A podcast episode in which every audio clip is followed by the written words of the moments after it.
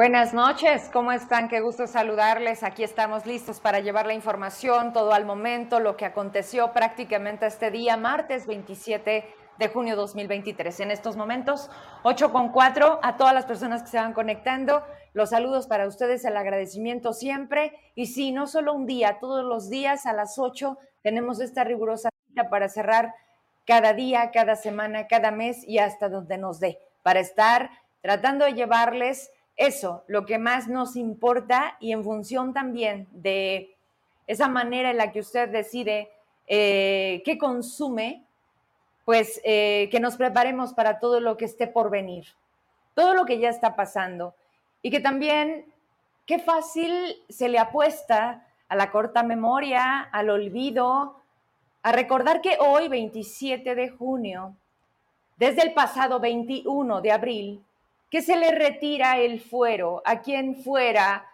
alcalde de Guadalupe, hoy mejor conocido como Julio N. Bueno, pues a alguien en el Congreso o a algunos se les ocurre recordárselo al fiscal, a Zacatecas, a las familias que esperan justicia porque es un presunto homicida. Suena muy fuerte, así es de fuerte.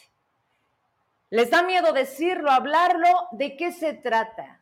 ¿Por qué 67 días han transcurrido para que entonces el diputado Juan Mendoza suba a la tribuna y diga, y diga lo que a continuación voy a compartirles en cuanto esté el video, pero que antes de entrar de lleno, porque no fue el único, también fue el diputado Enrique Laviada, y que si de diputados hablamos, tengo la lista, que además es pública, no son mis datos, son oficiales del Congreso del Estado.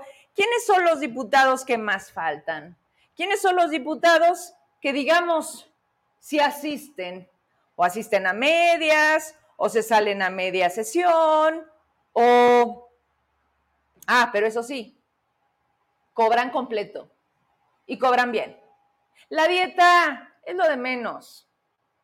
Hay otros recursos que integran la lana que se llevan y que por eso quieren reelegirse y que por eso ya no quieren soltarse y que de ahí para arriba, para arriba, para arriba, como sea, con quien, con quien sea, así como lo escucha, así de burdo, así es la política. Y al final llegan algunos porque llegan, por pluris, por favores, por formados, por intereses, por imposiciones, y muy pocos, realmente muy pocos o nulos, pues por un tema de legitimidad. Cada vez eh, más complicado, sí, cada vez más enjuagues de la oposición también. Justo mañana tengo a un personaje muy polémico, muy criticado. Hoy, por cierto, saludo al doctor Eladio Berber, por la mañana. Y obviamente en este intercambio de, ideas, ¿de dónde anda, doctor? Lo vi en la foto de Adán Augusto, ¿qué pasó? Si usted era perredista, panista, no, ¿te acuerdas cuando estuvo en la contienda? ¿Qué era? Perredista, ¿no? ¿MC? No. Bueno, no sé cuál le falta al doctor Berber, pero trae un espinita trae un pendiente. Le robaron la elección donde no iba Jorge Miranda, porque no era Jorge Miranda. Pero las elecciones se compran. Los de tu equipo te traicionan, te venden. Y finalmente, no sé qué pasó. Igual con Claudia Naya, con el propio Fito Bonilla. Porque no hay palabra. Porque así como te ponen, te quitan. No te preguntan. Ni siquiera es una cuestión de encuestas. Y regreso a, ¿y Julio? ¿Dónde está Julio? Julio N, que manda un documento antes de, de, que le quiten el fuero diciendo que él es inocente y que muy pronto va a dar la cara para demostrar que no es verdad todo lo que se le señala, porque además, señores, no se robaron una caja de pañuelos, no se le está diciendo que es un tema menor, es homicidio, homicidio calificado, en donde se involucra no solamente él, en función de una investigación sucia, mal llevada, mal intencionada, tardía, que no se me puede olvidar que curiosamente en una comparecencia del fiscal sube, así claro, porque primero era el mensaje, ¿no? De cero impunidad. ¿Por qué es tan necesario repetir lo que no tienes y lo que no has demostrado? Pero con un arreglo previo de pregúntenme, que sus posicionamientos sean en este sentido, que el tema del alcalde de Guadalupe pues salga y sea imposible de evadir, porque además aquí estamos para dar la cara, porque siempre lo hemos hecho. Y porque te aviso que le corras, cabrón, que, que, que te vayas, porque esto no se supo en abril porque todo el cochinero que adentro del Congreso también se hizo no fue en abril, fue mucho, mucho antes. Por supuesto, el primero en enterarse, el gobernador, porque era de Morena o es de Morena. No sabemos si sigue afiliado o ya lo expulsaron, porque vuelvo a lo mismo. Sí, es de ustedes. No, no es orgullo. Además, muy, muy cercano. De Ricardo, del poder, de los que dicen tú sí y tú no. Y entonces de repente la historia cambia, pero además, ¿qué ha pasado en el municipio de Guadalupe? ¿Quién ha permanecido? ¿Quién es hoy el alcalde? ¿Quién lleva las finanzas? ¿Qué se sigue simulando? ¿Nada? ¿No dicen nada? Y hoy después de 67 días, ¿y Julio? Ah, no, porque porque sí, claro, los medios pagados del gobierno es justicia para Raúl.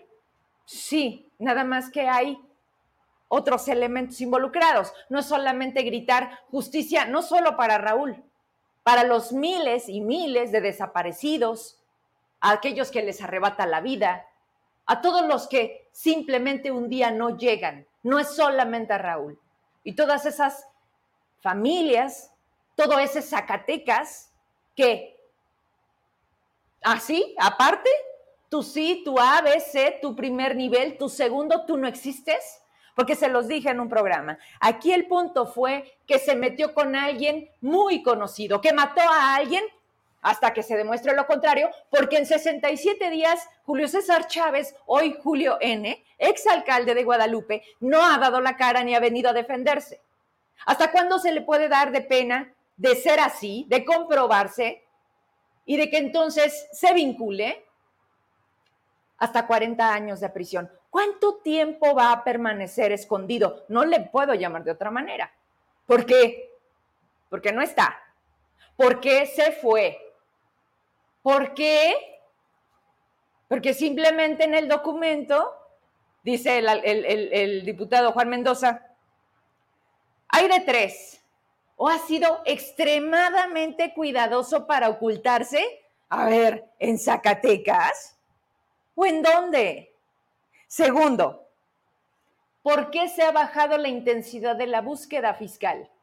¿Por qué simularon el cateo en sus propiedades una semana después?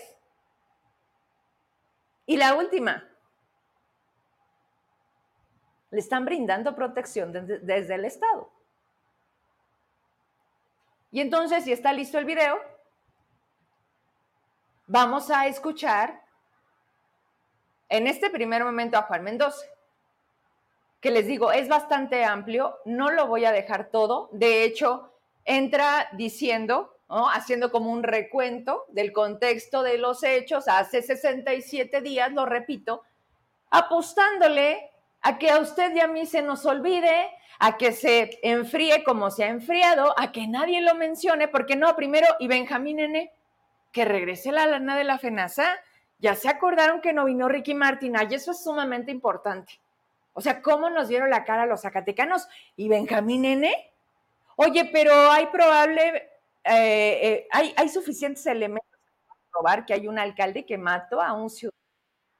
Ah, sí. No, bueno, este, no, pues, pues que sean las instancias, ¿no? Y hasta donde tope, ¿no? Porque además cuando le preguntan al gobernador al respecto de esto y de Jorge, sí, porque tampoco ya nadie habla de Jorge, Jorge Ávila, si no me equivoco, ¿no? Este chavito que después de una golpiza eh, afuera de un antro ahí por Sams, se llamaba ¿qué? Caviar. Pues esa historia que nos dura días, horas, a lo mucho, semanas y después se mata. Se mata, literal. Como ha sido todo. En este interés de, ya vienen las elecciones, todo el mundo tiene la cabeza con las corcholatas, el presidente, el presidente, no me vengan con que la ley es la ley, al diablo las instituciones, y puedo repetir todo su rosario. Y en eso se instala la vida de los mexicanos. Y en Zacatecas, no, pues sí, es que, pero ya nos falta menos. Mira, sí, sí tenemos al peor gobernador, sí tenemos al peor calificado, pero ¿qué importa? Mira, la verdad es que, y ayer, ayer nada menos cuando tuve aquí a Saúl Monreal, que ya les caló, que ya les costó y que les empieza a mermar el monrealismo, porque haya sido como haya sido. David Monreal es uno de los Monreal. En la familia siempre hay de todo. El listo, el problemático, el más callado o todos tenemos, y más las familias grandes, y estos que fueron 10, no se diga. David no es el brillante, Tan no es brillante que le dije a Saúl, tiene que venir Ricardo a decir, es el más inteligente. No, eso no favorece. Eso da muestra de debilidad, de que siempre lo tienen que levantar. Y no nada más de decirle, órale mi David. No, acuérdese de la llamada. ¿Dónde estás? En el rancho. Y luego, oye, estás en campaña. Parece que yo soy el candidato levántate David. Y entonces, David es hoy el gobernador. Porque así se maneja esto. Porque los perfiles para gobernar un país, un estado o lo que sea, no radica en los mejores perfiles. Porque no entienden hacer política como lo dicta y bajo el respeto de una constitución, mucho menos cuando protestan el día que toman el cargo, ante una sociedad que me reclame si no cumplo, que vengan y me quiten. Y para quitarlos, les decía yo, nombre, siéntense, porque ya llegué. Les guste o no les guste, sea el mejor o sea el peor, porque unos me aman, otros me odian. Así es la vida, ¿no? Y en el servicio público, más porque mientras más adules, más te pagan. Porque mientras más les sigas la corriente y sea como ellos quieren, mejor te va. Esa ha sido la escuela, esa es la razón. Por eso permanecen, por eso se sostienen, por ese cúmulo de complicidades, de tú me ayudas, pero yo te ayudo. Ese es el amor con amor se paga. Es que no lo hemos entendido. Es que es como el tema del aspiracionismo usted abre su corazón y dice, ay, pues si yo te quiero, pues tú me quieres más, ¿verdad, Gober? Y entonces si yo soy buen elemento, pues tú me tratas bien, ¿verdad? No me corres. No, para ellos, porque ellos gobiernan para ellos, entiéndanlo, no para nosotros. Zacatecas nunca ha sido el punto ni el objetivo. Es ellos. Seguir, seguir, continuar, agarrar más poder y utilizar el poder. Se enferman de poder a un punto en el que ya no, ya, ya. El otro día escuchaba con López Dóriga un tipo, es un analista, espero volver a coincidir porque escucho todos los días a las 2 de la tarde, creo que empieza a la una y media el programa, y hablaba y yo decía, Dios, está describiendo no solamente a David. A ver, ayer que les decía, todas las, todos los hombres particularmente, mayormente, las mujeres, digamos, mm, juegan otro papel. Además son utilizadas para cumplir cuotas, porque tampoco nos hagamos tontos. ¿Quién las pone? ¿Quién las quita? No es la sociedad. Son ellos mismos. Siguen indicaciones, las ponen, ellas hablan de equidad, pero ¿quién también le dice, cállate, siéntate, sal, pégale. Dile que es la secta. Ahora no. Ahora tómate la foto. Son ellos. ¿Dónde está lo genuino? ¿Dónde está el que llegué porque me lo gané y llegué porque le sé y porque a mí nadie me manda? ¿Dónde están esas mujeres? ¿Dónde las ve usted? Volteas alrededor. ¿Local? ¿Quiere que le demos? ¿En la capital? ¿Nos vamos con las senadoras? ¿Nos vamos con las diputadas federales? Con las diputadas locales, que ni siquiera van. Por cierto, una de las diputadas más faltistas, más berrinchuditas, más caprichudas, pues es Susana Barragán.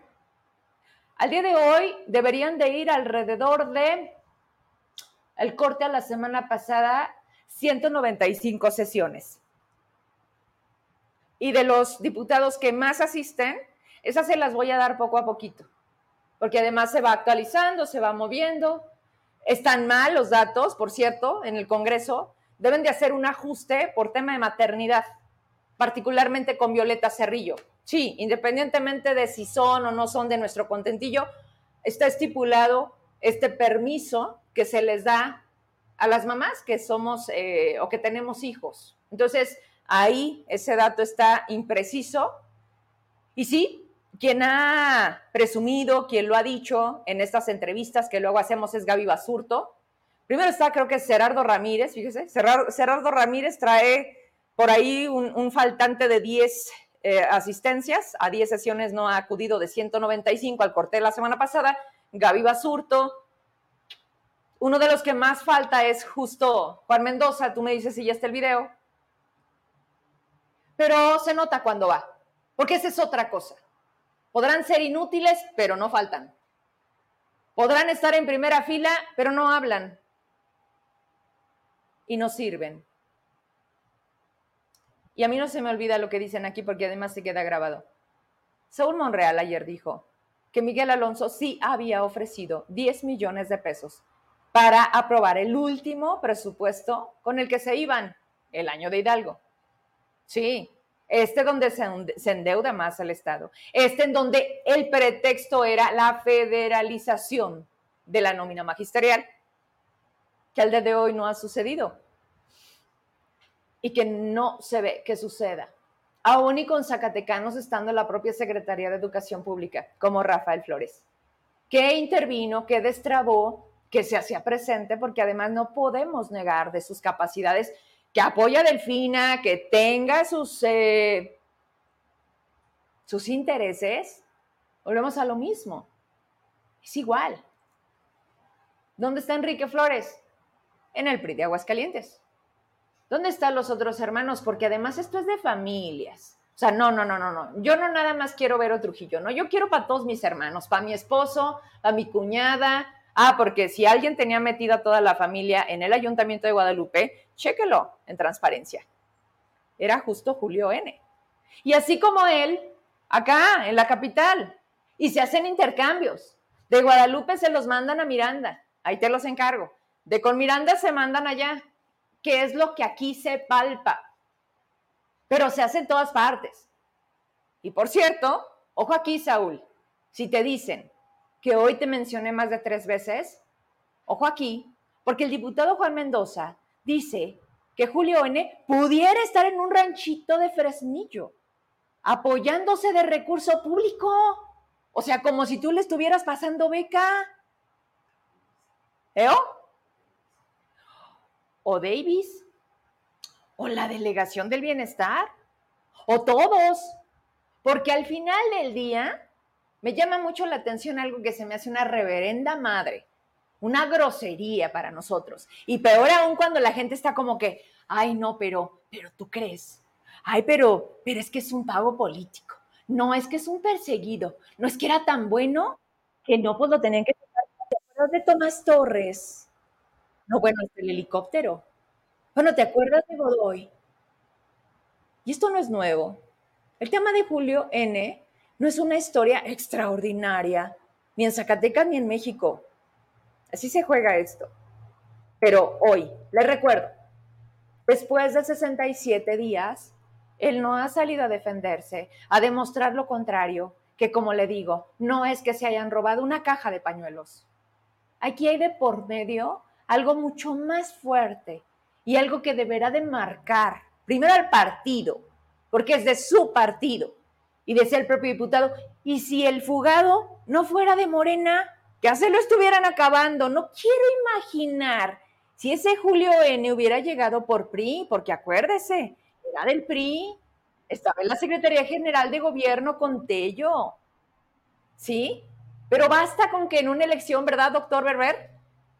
Te digan, no sé qué pasó, todo estaba de tu lado, pero no ganaste, doctor. No tenías los suficientes votos, factores, elementos, qué sé yo. La tormenta perfecta para que sucediera. Entonces, pues va la otra. ¿Sí? Y esta gente no se queda así. Entonces, cuando salen sus pregoneros, sus fans, a estos que les dicen, oye, es cumpleaños del alcalde, sube una foto con él y di, lo súper buena persona que era. O sea, por favor, tenemos que cambiar la idea de que, de que como un exalcalde en el aire de Zacatecas es un asesino, es un presunto asesino. No, no, no, no, no. Yo me acuerdo que nos sentábamos en la banqueta y jugábamos al básquet. Y eso es lo que quieren vender. Y entonces va a resurgir como el ave fénix. Y aquí no pasó nada. Aquí no pasó, es más, la gente, si se lo ponen para que vuelva a ser alcalde, vuelven a votar por él. Y ahí es cuando dices, híjole, no lo sé. Hoy todo puede pasar. Hoy todo está pasando. Ve a Estado de México. ¿No se quejan tanto de Morena? ¿No dicen que es lo peor de México? ¿O nada más escuchamos de un lado? ¿O ya cuando nos llegan con 500 pesos? ¿O con te voy a dar chamba cuando llegue?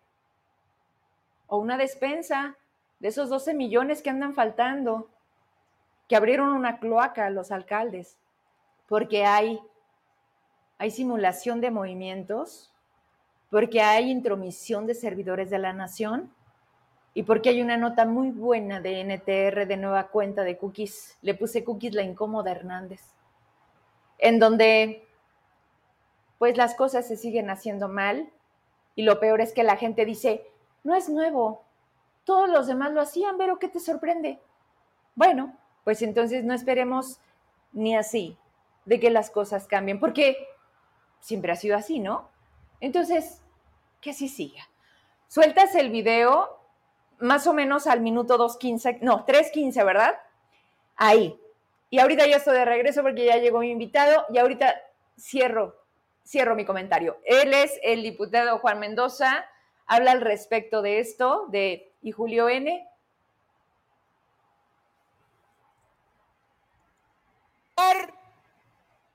impunemente o evadir la acción de la justicia durante 30 años.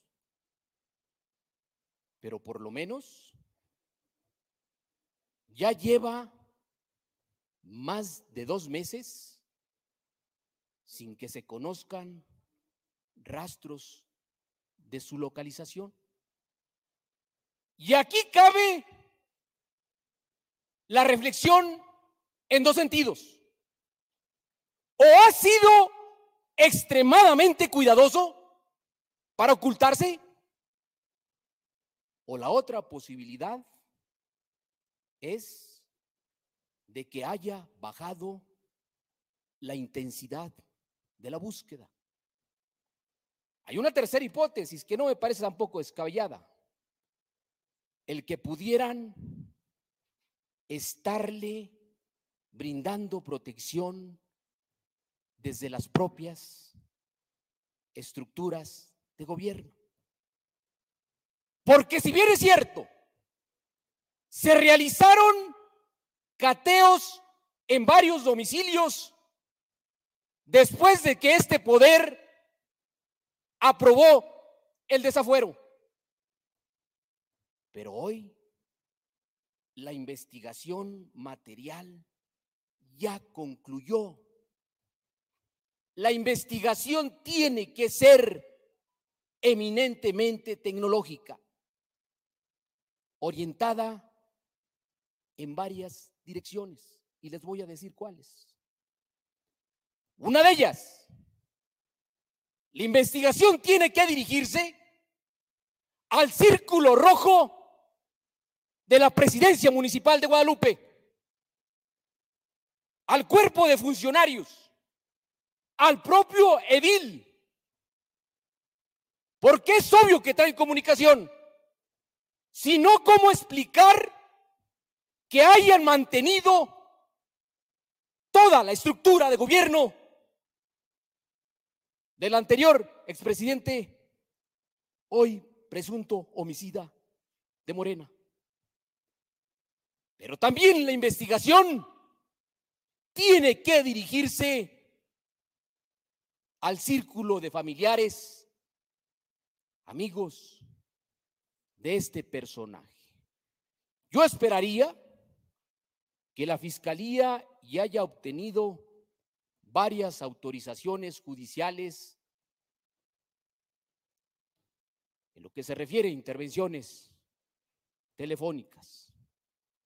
Pero miren ustedes, podrás dejarte crecer el bigote, la barba, colocarte una peluca, mutilarte la yema de los dedos para cambiar de identidad, que por cierto, esto ya no funciona. Las huellas dactilares se vuelven a regenerar. Podrás quizás ocultarte en un ranchito caspestre muy próspero con recursos públicos de Fresnillo. Podrás quizás ocultarte en la montaña más alta de Zacatecas, Pico de Teira, en Mazapil, o no, diputado David, o en el Cerro de Tetillas, de Río Grande. Pero la gran pregunta, ¿quién te va a sostener? Ya debe de haber movimientos en las cuentas bancarias de ese personaje. La unidad de inteligencia financiera ya debe tener rastros. Por eso hablo de que la investigación tiene que ser eminentemente tecnológica. Pero llevamos dos meses y Morena no ha dicho nada. Uno de sus cuadros más distinguidos, cercano a las estructuras de poder, ética, política, moralmente, morena, ya debió de haberse pronunciado para que aparezca ese personaje de la cara. Hasta ahí voy a dejar. En mis redes está este video completo de casi 10 minutos. De igual manera está la intervención del diputado Enrique Laviada, que secunda y que hace la referencia justo en eso, ¿no? Cuando eh, lanza esta pregunta y voltea como si tuviera ahí alrededor, la verdad no sé el acomodo de las curules, y que les decía, bueno, ¿y si, y si, y si no fuera de Morena? Y muy al estilo tan ácido, ¿no? Que también tiene el diputado Laviada, eh, y que prácticamente con esto quiero cerrar porque, a ver, diputados, teniendo un territorio tan extenso como lo es Zacatecas, con una complejidad, por supuesto, de la que los mismos políticos hablan, el propio David ha referido, ¿por qué al diputado Juan Mendoza se le ocurra voltear a 60 kilómetros en Fresnillo, en un ranchito? Que, por cierto, quien sigue las redes de David Jr., así le dice al rancho de los Monreal. Y fue este que Laida Sansores, ¿verdad? Si no me equivoco, tomaron en las alturas con un dron para verificar el tamaño de la propiedad de la que seguramente con un salario de funcionario público cualquiera puede tener. Por eso aspiran a llegar, me queda claro. Pero ese es el ranchito. De hecho, así lo nombran. Y así lo dijo el diputado. Hay que entender bien el mensaje, porque otro punto a donde lanza la vista es a Mazapil, en el cerro más alto. Entonces, todos saben, muchos saben, menos el fiscal. El fiscal se enteró de esto ¿cuándo? ¿Y qué ha hecho al respecto? Porque efectivamente el segundo punto es la investigación y todo el tema ha bajado de intensidad.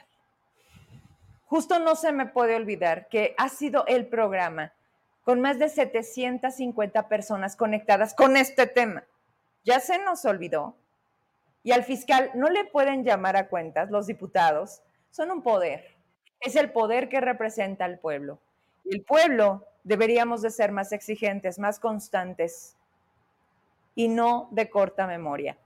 Y entonces, llámelo a cuentas. ¿Qué has hecho a partir del 21 de abril, fiscal?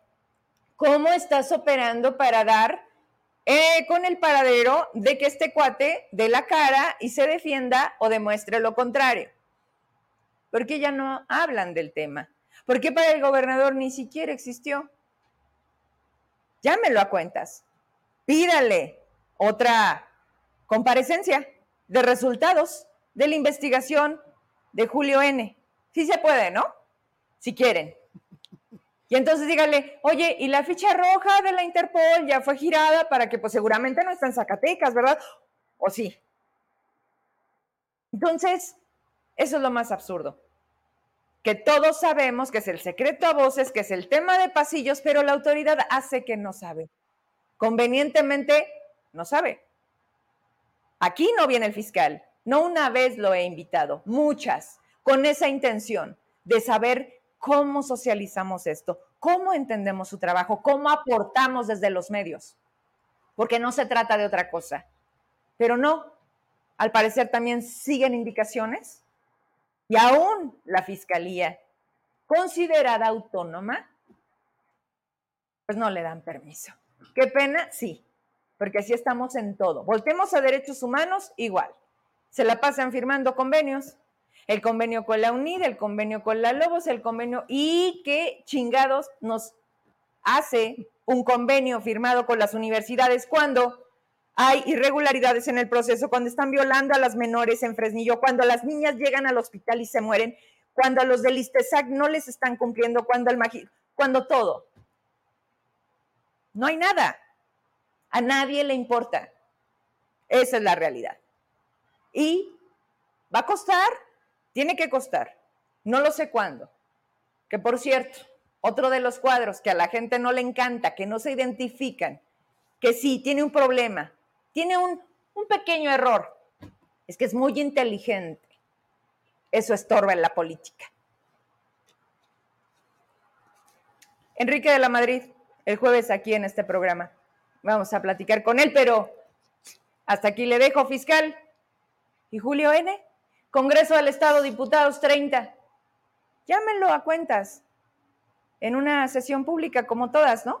Queremos ver la continuidad de esta telenovela, justo de La Rosa de Guadalupe.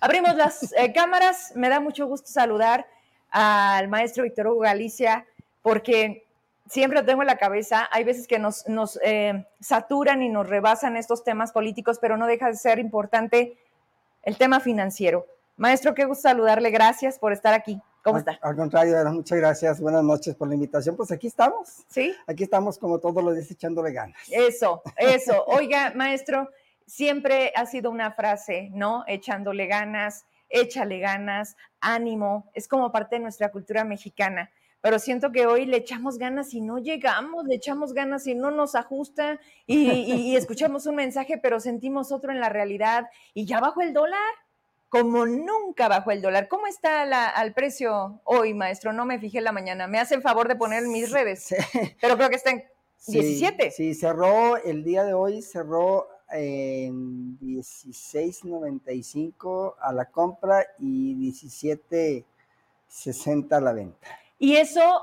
en otro momento, o sea, porque ¿por qué no se siente? ¿O qué representa? Que, o cuando nos vamos a Estados Unidos ajustamos más cosas. ¿O, o por qué la inflación le da la torre? Hay un desconocimiento en cuanto a lo que puede representar la paridad en el tipo de cambio. Sí. Eh, hay un desconocimiento general porque creo que eh, históricamente nuestro país, los mexicanos y la cercanía que tenemos con los Estados Unidos, eh, la paridad del tipo de cambio ha sido un referente de que estamos bien o estamos mal. Entonces, no, no, pues entonces el peso está muy fuerte, significa que estamos muy bien. Y no, aguas con esa parte porque justamente es lo que no está sucediendo. O sea, así lo quiere vender el gobierno. Así Sin lo- embargo, Así lo quiere vender el gobierno y mucha gente, independientemente de que lo quiera vender el gobierno, mucha gente tiene la creencia Sí. justamente de que porque está barato el dólar, estamos muy bien en nuestra economía por una circunstancia de tipo de cambio Sí. y de cultura, pero yo diría que más que de desconocimiento. Y lo pongo en este contexto. Ahorita, en este momento que ya el tipo de cambio está tan, tan, tan, vamos, está tan devaluado el dólar con pero además respecto tan a inestable, ¿no? Pero aparte de la inestabilidad, lo que representa la depreciación del dólar Sí. hacia nosotros, pues entonces ya nos debe de estar preocupando y ocupando. ¿En qué política económica y monetaria se tiene que establecer para que esto se tenga que revertir? ¿Por qué? El primero, a ver, ya nuestros paisanos que mandan nuestras remesas o sus remesas hacia nosotros, Sí. Pues ya está, ya no está siendo costeable, ya no lo va a estar siendo rentable en esa parte, porque ha perdido un promedio de un 11% de paridad en el tipo de cambio respecto a lo que mandaban hace cuatro o cinco meses. Ajá. Nada más para darnos una idea, sí, pues antes me, me- me pagaban 19 pesos por dólar, y me están pagando 16 pesos por dólar Sí. que yo estoy mandado, aparte de la comisión que me cobran allá.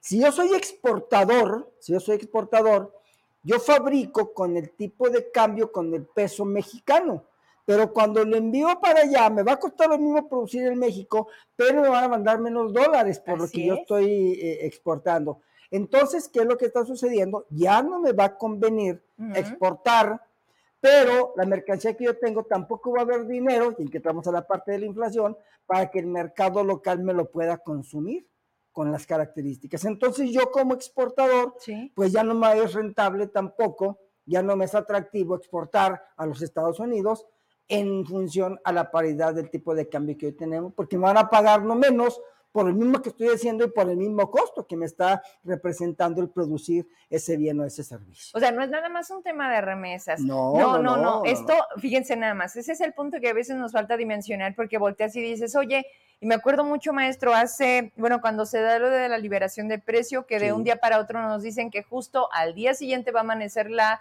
gasolina premium Ajá. con casi, eh, eran 4,68 Sí. pesos Sí, arriba. sí. Y decías tú, oye, si de por sí ya me cuesta a 29 el litro de premium, más 4.50, pues va a estar pagando 34.50 de un litro, ¿no? claro, así es. Aquí en Zacatecas no ha pasado. No sé si usted ya lo pudo ver, Aguascalientes tiene la gasolina más cara.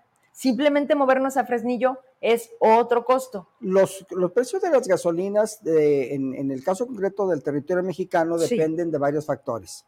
Uno, la estación de servicio con la marca que representa, Mm, porque ahí también veces desconocemos. Es que porque en el Boulevard nosotros vemos ahorita por lo menos cuatro precios diferentes. Sí, En una azul, en una verde, en una roja y en una... de- y enfrente. Claro, Sí. efectivamente.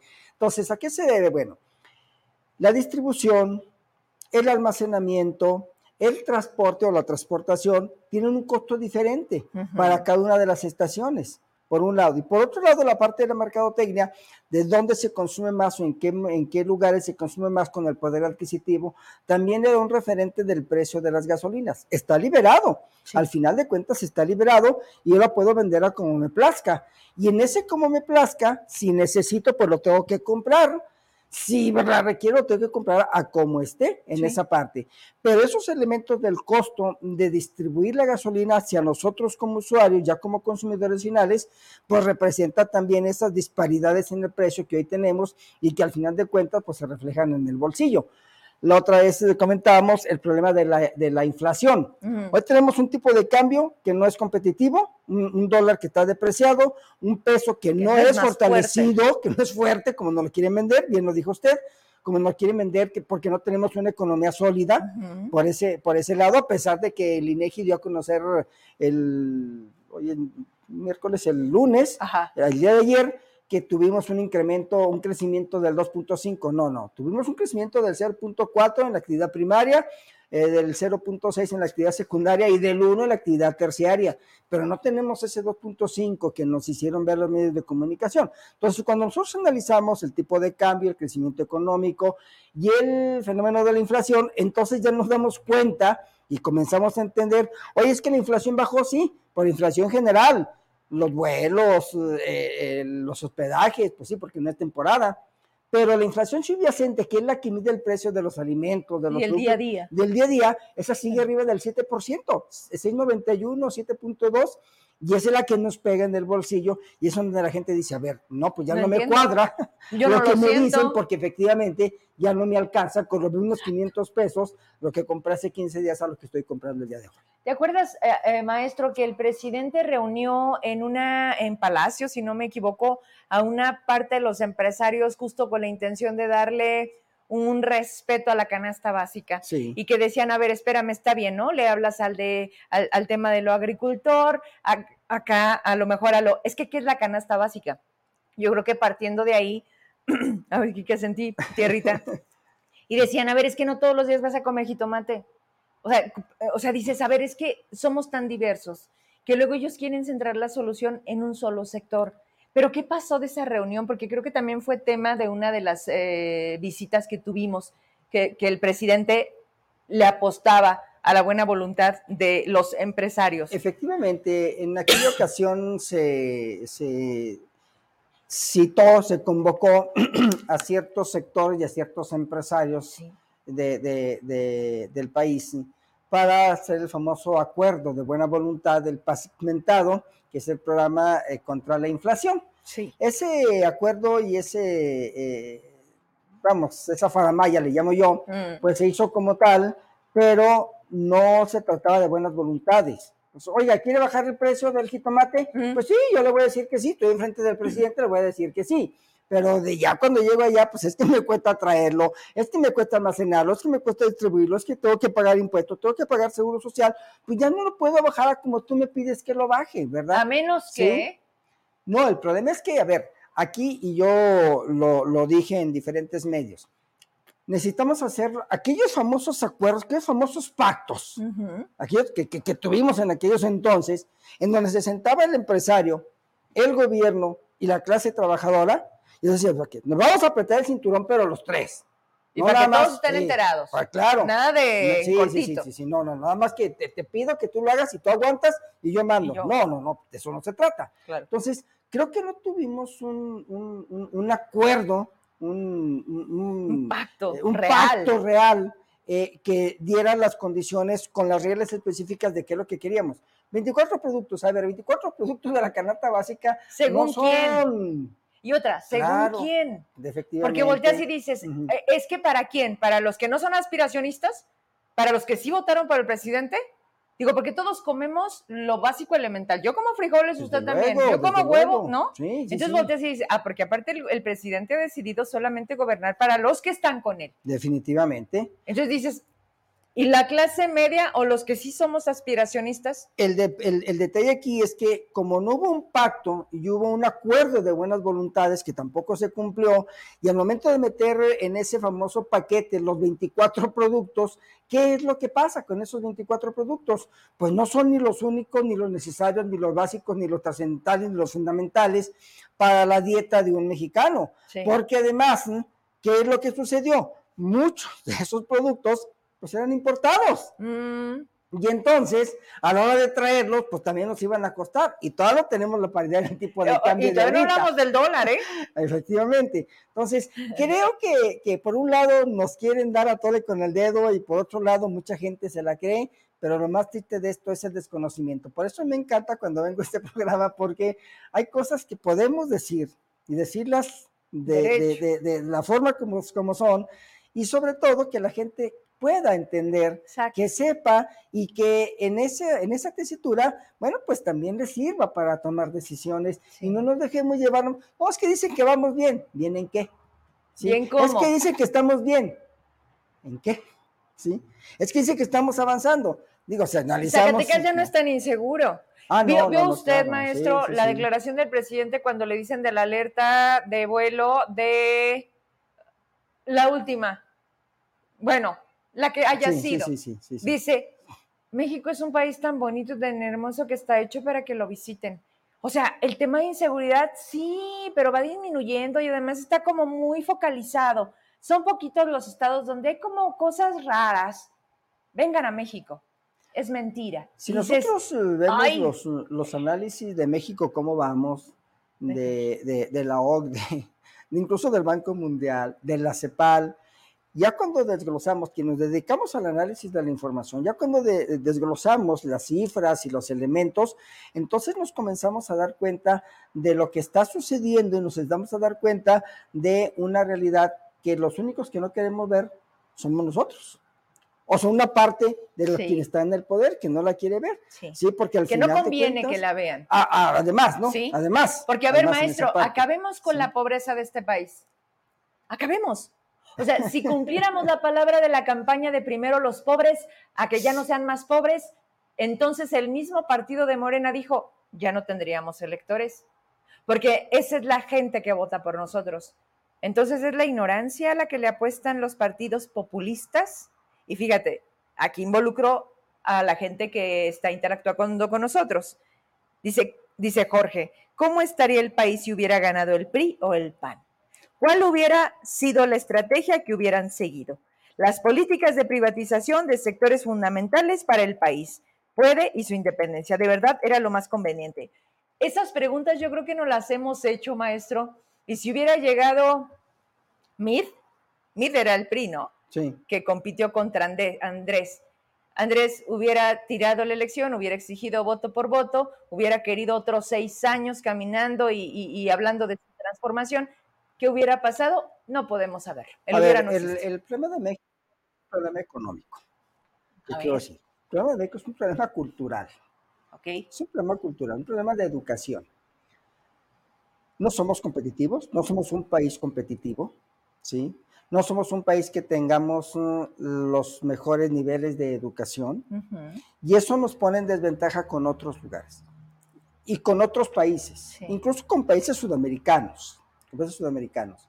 Yo no acabo de entender cómo destrozo a un CONACYT, yo no acabo de entender cómo reduzco el presupuesto a la investigación, a la ciencia, cuando lo que hoy necesitamos son Sí, investigadores, son Y científicos. después de una pandemia más. Claro, sí.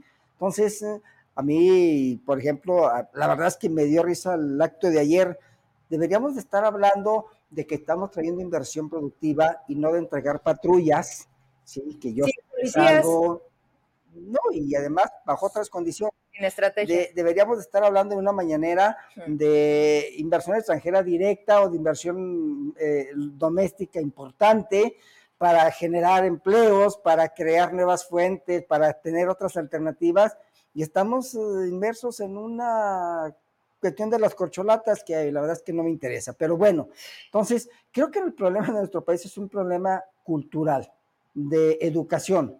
Somos poco educados y fácil de manipular. Sí. Y entonces en esa manipulación, pues los más vivos abusan de la gente menos viva y los que somos pensantes, pues no cabemos, ¿verdad? No cabemos. Porque entonces ahí esa parte. Yo lo digo en, en- en mis materias, en todas las materias que veo de, de finanzas, que el problema no es económico, el problema es un, un problema cultural, una eh, falta de una educación financiera, de una educación económica para poder nosotros decir qué decisiones debemos de tomar y bajo qué condiciones. O sea, yo no soy pobre porque quiero ser pobre, sino porque hay una serie de circunstancias que me han obligado a esa parte. No encuentro trabajo, ¿por qué? Porque quien debe de generar el trabajo, yo No le pongo ahorita el ejemplo, ¿quién está haciendo las obras del gobierno? Pues la Sedena. Entonces, ¿dónde queda la iniciativa privada? ¿Quién Donde es la queda que la Cámara de la genera? Construcción. ¿Dónde, dónde ver, quedan los Pero empresarios? qué bueno, qué bueno que tocaste ese tema porque además tú vienes de un consejo anticorrupción, o sea, Sí. porque tú entiendes perfecto Sí. el, el- el papel que deben de jugar estos organismos buscando justo los equilibrios. Claro. Coincido totalmente en que lo que menos nos falta es lana, tanta tienen que hasta la regalan y le ponen nombre, ¿no? Y dicen, Así yo es. te la doy, si tú no apoyas, entonces el presidente te va a quitar el apoyo, ¿no? Y dices, bueno, y la gente lo cree, que es lo peor. así es. Lo que acabas de decir, maestro, de la parte de la cultura, de la parte de la falta de educación, a ver, volteemos a, las currículas, volteemos a la educación básica, que es de donde parte todo. ¿Cómo han sido modificados los contenidos? ¿Cómo le han querido poner el nombre a unas cosas que dices, oye, espérame? Y luego te metes a los libros con una serie de errores, pero además de intención, en la que ya casi casi quieren poner el tema del presidente y el tema de Morena en una historia de México, que yo no digo que no, porque está siendo parte de lo que nos está tocando vivir a usted y a mí, hoy aquí que estamos. Sí, claro. Pero que eso venga y entonces a nuestros niños, a quienes tenemos niños sin primaria, que les quieran meter la idea de que es así la justicia, los valores, la política, el civismo, dices, no, porque entonces eso todavía está más peligroso. Esa es la parte más peligrosa, justamente esa es la parte más peligrosa. Y entonces, ante una falta de cultura, una falta de educación, eh, pues somos más susceptibles a podernos moldear como el sistema quiere que nos moldee. Y entonces ese sistema va a ir enfocado justamente a esas masas que son más vulnerables, que son más fáciles de, de, manipular. convencer. Sí, claro. En el tema de la economía y las finanzas, ya tenemos muchos años nosotros en esta parte. Eh, ha sido complicado y, cuando vemos a la gente y dice, oye, ¿no tienes una buena que nos digas? No, pues yo tengo otros datos, ¿verdad? Pero si quieren les digo que todo va bien, que no pasa nada. Ve a las mañaneras. Claro, pero si yo le pregunto al ama de casa cuando va al mercado, si yo le pregunto al papá lo que tiene que trabajar para llevar el sustento, si yo le pregunto al empresario cuánto batalla el viernes para tener la nómina del sábado, entonces ya no estamos en el mismo canal. El que es servidor público recibe su quincena, pues qué padre, ¿verdad? Pues, y con todo lo que eso representa, porque acuérdense que ahorita si en Facebook no le ponen mi gober precioso, ah, sí, no te pagan. y, y, lo, fíjese, aquí hay una parte interesante y yo siempre la critiqué y, en, su momento los medios.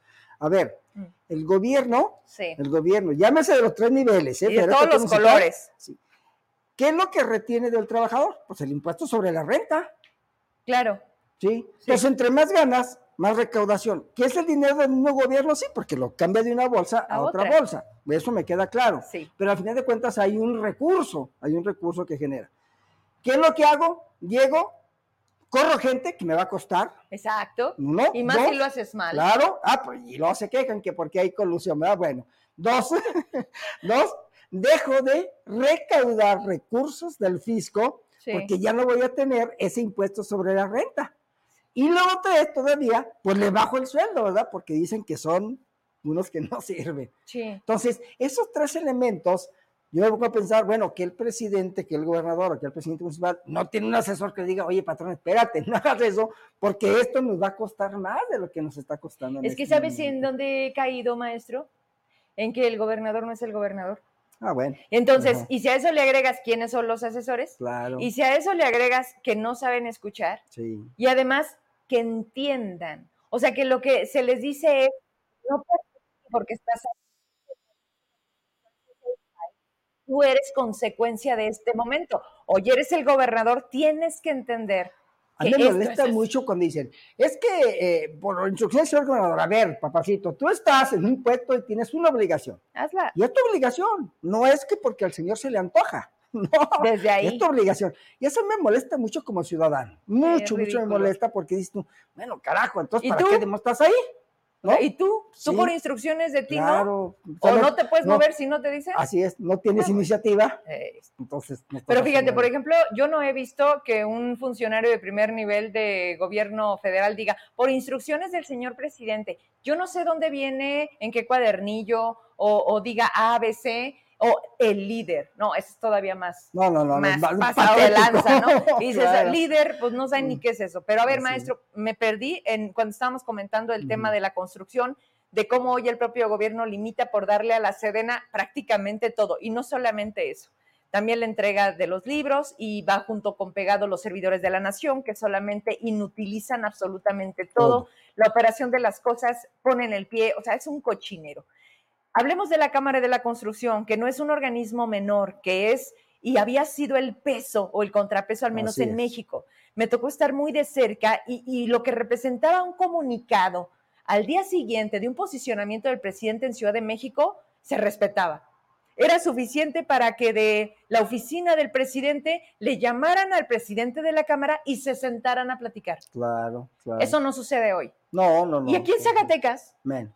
menos. O sea, tenemos a un presidente que pone la gente del gobernador, que además ya desde ahí es su misión, respeto, le dicen ellos, Sí. les dan o- para que se entretengan, pero no hacia los afiliados. Claro. Es como el grupito este Sí, al sí, que tú metes. Y otra cosa, no puedes manejar ningún posicionamiento en contra. Siempre tienes que decir, apoyamos, estamos con usted, somos parte del equipo y dices, a ver, a ver, a ver, no eres una oficialidad de partes, no eres una dependencia más, para eso está obras públicas. Y ahí también nos perdimos. Ahí no es por ignorancia, maestro. Ahí no es por falta de cultura. Yo le puedo decir de otra manera. Por falta de calzones, por falta de decir, oye, yo soy presidente de un organismo que representa la actividad económica que más detona. Porque que hace una semana, o sea, fue cuando dije, Dios, la pandemia, dimensionas diferente, maestro. Llego a un evento y va a hacer una fiesta y volteo y llegan camiones y llegan camiones en un salón de un amigo y me dice, mira todo lo que se activa con una fiesta. Le digo, Dios, la vajilla, las flores, los manteles, el sonido, la tarima, las luces, la, la cámara 360 y dices, todo esto estaba parado. Dos Claro. años de pandemia fue el Claro. sector más golpeado que le Sí. di. Y el último, ¿no? Sí, en sí, sí. que le dijeron, no, porque creo que tus fiestas no pueden ser mayores de 30. O sea, digamos, fue el sector más, más golpeado. Me bastó ese simple ejemplo, maestro, para decir, todo es igual.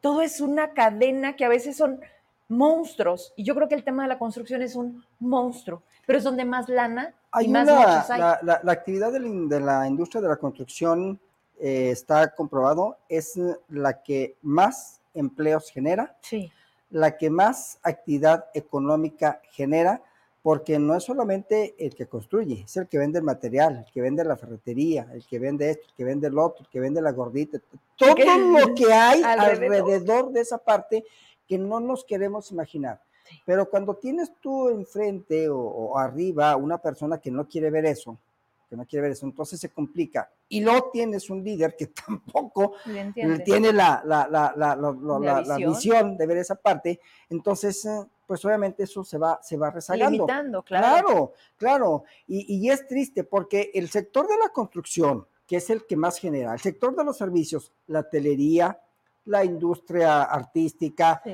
eh, el- el- la, la alimentación, que son sectores que generan un movimiento extraordinario de dinero ciudades, y además de generación de empleo, porque todo esto mueve, pues están muertos, Sí. están muertos, están Y agrégale la inseguridad. Y viene esa parte, y viene esa parte. Digo, basta ir aquí a los estados vecinos y vemos cómo movimiento hay. Decimos, es que en Zacatecas no tenemos en qué entretenernos, entonces por lo más eh, fácil es hablar de la inseguridad. Pues sí, ¿verdad? Ah, eso ha escuchado usted, maestro. Claro, O sea, en. Zacatecas no hay nada que hacer, entonces hablemos de lo malo. Sí. No había Entonces, visto eso. esa parte, y digo porque acabo de llegar de, de fuera hace unos días, Sí. y me da tristeza cuando dices tú. ¿Cómo nos ven? Sí, me dice el señor, ¿no viene de Zacatecas? Ah, o sea, donde no tiene nada que hacer y habla de pura inseguridad. O sea, Es que es percepción. ¿verdad? Es Sí. que se llama chisme. Claro, claro. Y tenemos ganas de estar así de Sí. jodidos en Y entonces en esa parte es en donde nosotros analizamos, cuando en la mañana que platicamos, a ver, vamos a ver el tema del, de- del- del tipo de cambio, el dólar. ¿Qué representa para los zacatecanos el tipo de cambio? En un estado Sí. binacional. Claro, ¿sí? Dos, ¿qué representan las remesas como parte de la actividad económica de una región, de un municipio, de un estado? ¿Qué representan? Sí. O sea, que no lo estamos viendo, no lo estamos observando, porque todavía el presidente de México se jacta en decir, nuestros paisanos siguen enviando remesas, Ah, pues sí, sí. porque la familia tiene que comer, caray. No, pero además ¿Sí? imagínate, maestro, el contraste cuando llegó a decir que México iba a ser con todo para que no nos quisiéramos ir de él. O sea, el tema de la migración va a ser por gusto, no por necesidad. Y hoy, si no llegaran las remesas, yo no sé qué sería de este No, país. claro, Lo aplaude claro. cuando sabe que es gracias a la incapacidad de un país que sabe gobernar. Yo observé la importancia y el impacto de las remesas cuando estuve en la sucursal de Guadalupe. Ajá. Los años que estuve en la sucursal de Guadalupe, hace algunos años ya, Sí. me tocó ver el monto de remesas que se pagaban los lunes. Llegaba la mamá, los hijos, los sobrinos, el papá o el suegro o la nuera, ¿sí? Cobraban las remesas y lo primero es, vamos a comer y luego comprar que los zapatos, que, los, que, que los pantalones, la ropa y luego las medicinas y todo. Entonces tú, caray, ¿cuánto se genera? Estamos hablando de las remesas. Sí. ¿Cuánto se genera por esos 300 dólares que manda el paisano Viña? Entonces, bien lo dice usted, ¿verdad? ¿Qué sucedería en esas regiones, en esos municipios, si no llegan las remesas? Bueno, vamos por la, por la parte empresarial. ¿Qué sucede en la parte empresarial? Soy exportador, ya lo dije, pues ya no me conviene. Entonces, ¿qué voy a hacer? Uno, o ya no produzco o produzco menos, y si produzco menos, pues voy a tener que... Mandar menos. No, pero aparte, ¿para qué quiero el personal? Entonces voy a tener que deshacerme sí, de puestos de trabajo. Y hay un recorte en, el, en, en, la actividad, hay un recorte en los trabajadores. Hay desempleo. Y ahí se empieza a comer el desempleo. Sí. Que también en Zacatecas tenemos el primer lugar. Ah, no, claro, desde luego, desde luego. Y que un secretario de Economía que, que no pues entiendo y que no veo por ningún lado, de verdad. Esa es la otra parte también que eh, no hemos quizás capitalizado y la verdad yo lo he dicho en mis clases con mis alumnos, lo he dicho en otros foros, a ver, no hemos tenido una gestión, no hemos hecho gestión, no hemos hecho gestión para traer inversión, independientemente de que si nos ven mal o no nos ven mal o que hay inseguridad, pues algo tengo que vender. Digo, claro. que tiene muchas cosas buenas, interesantes. No, pero además te están pagando para que lo hagas. O entonces también la clase política ya cayó en, no, pues es que aquí no hay nada que hacer, entonces nada más cobro. Pues a lo mejor, ¿verdad? Porque es muy cómodo. Es muy cómodo. Y bueno, te inventas viajes a Barcelona, ¿no? A vender, digo yo, felicidades, ¿no? Villanueva, Villanueva séptimo pueblo mágico. mágico, sí. ¿Para qué? Si los otros seis que tienes, ¿cómo los tienes? ¿Cómo los promocionas? ¿Cómo, cómo? ¿Cómo los promueves? Hoy en la mañana platicaba con un empresario del turismo. Sí. Y justamente cuando este señor estaba dando la conferencia de prensa, porque curiosamente coincidimos ahí muy cerquita donde estaba. Sí. Y, decía, es que, a ver, ¿cómo voy a Pinos? Ajá. Si antier acaban de apedrear al camión con una familia que iba pasando cerca de Salinas, yo tengo que pasar para Pinos por no sé dónde. ¿Cómo voy a Pinos, verdad? En esa parte. ¿Qué pueblo mágico? Sí, sí. Digo, está muy bonito y tiene muchas cosas, pero pues ya le piensas dos veces en ir a Pinos, en esa parte. Hoy Pizzibia, ¿no? Está más cerquita. Pues sí, también, pero si en la mañana o en la tarde o al mediodía se les ocurre poner poncha llanta, pues también ya no fui, ¿verdad? Entonces, sí creo que hay una incongruencia en esa parte que es bueno, que bien, allá los villanovenses y todo está padre, que bien. Sin embargo, creo que faltan otro tipo de estrategias para poder conjuntar toda esta parte. Por eso yo sigo insistiendo y diciendo y lo, y lo, y lo, sostengo. El problema de México no es económico, es un problema cultural, un problema de educación. La medida en que seamos más educados, pues va a ser la medida en que tengamos otras alternativas. Empezando por no votar por quienes luego dices, oye, no puede ser, te lo juro, macho, a veces digo, bueno, estos pendejos. No porque yo me sienta muy lista, sí, sí me siento que no quepo. Y sí, sí te sientas y te identificas con lo que dices, este habla mi lenguaje. Y eso estorba, eso molesta, eso incomoda y, ni hablar. O sea, hoy estamos aquí, llegará el momento en donde sí funcionemos, en donde lleguemos o lleguen personas como nosotros, yo espero, porque no podemos además perder una esperanza. Yo creo que es lo único que nos toca, que la gente sea más exigente, que sea más culta, que sea... Yo creo que con la primera me regreso. Si te mienten, es suficiente. Claro. Lo que acabo de entrar cuando usted llegaba, maestro. Sí, sí, sí. La corta memoria, apostarle al olvido, ¿Cuánto nos ha costado eso como país? No, no, no, no. ¿Cómo, cómo Zacatecas no sale de ese hoyo justo por eso? Sí. Porque siempre los políticos o es eso o el miedo de la represalia. O sea, no sabes cada cosa que me dicen lo que está pasando en la capital.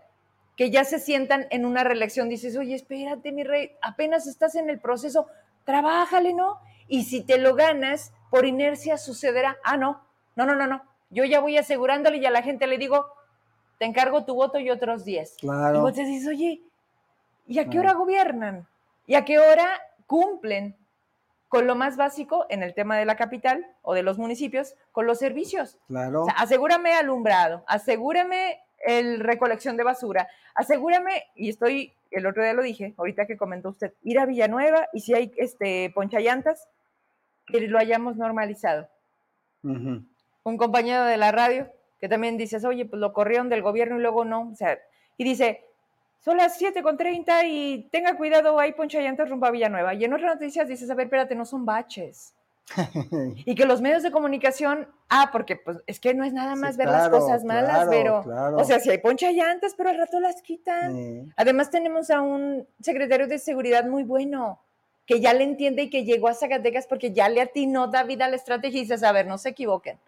El secretario de seguridad no lo puso David. No. Lo pone la federación. Y si no habían mandado a alguien que supiera, es porque la federación también estaba haciendo caso omiso del foco rojo que es Zacatecas. Sí, no, en materia económica yo creo que hay mucho que analizar, muchas cosas que, ver y sobre todo mucho trabajo que se tiene que hacer, definitivamente, en materia económica.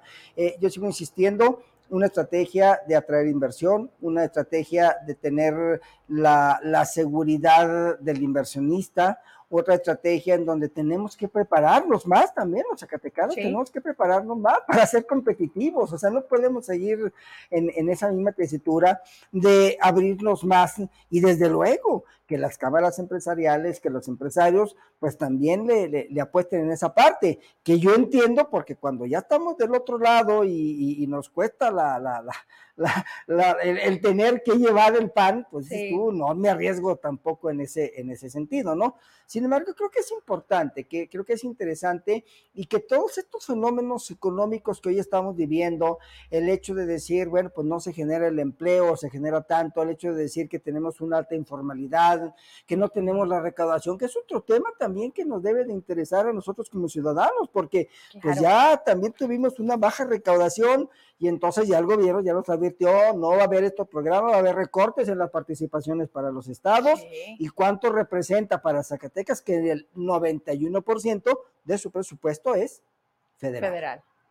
Entonces, pues ahí se lo dejamos a la gente. Pues eso lo dejamos como pendiente, como la siguiente plática con el maestro, espero muy pronto, exacto, la recaudación de los estados, particularmente para Zacatecas, que representa. Así es. Gracias, maestro. Al contrario. 9, con 10 nos despedimos. Víctor Hugo Galicia, usted lo escucha, lo ve. ¿También escribe, maestro?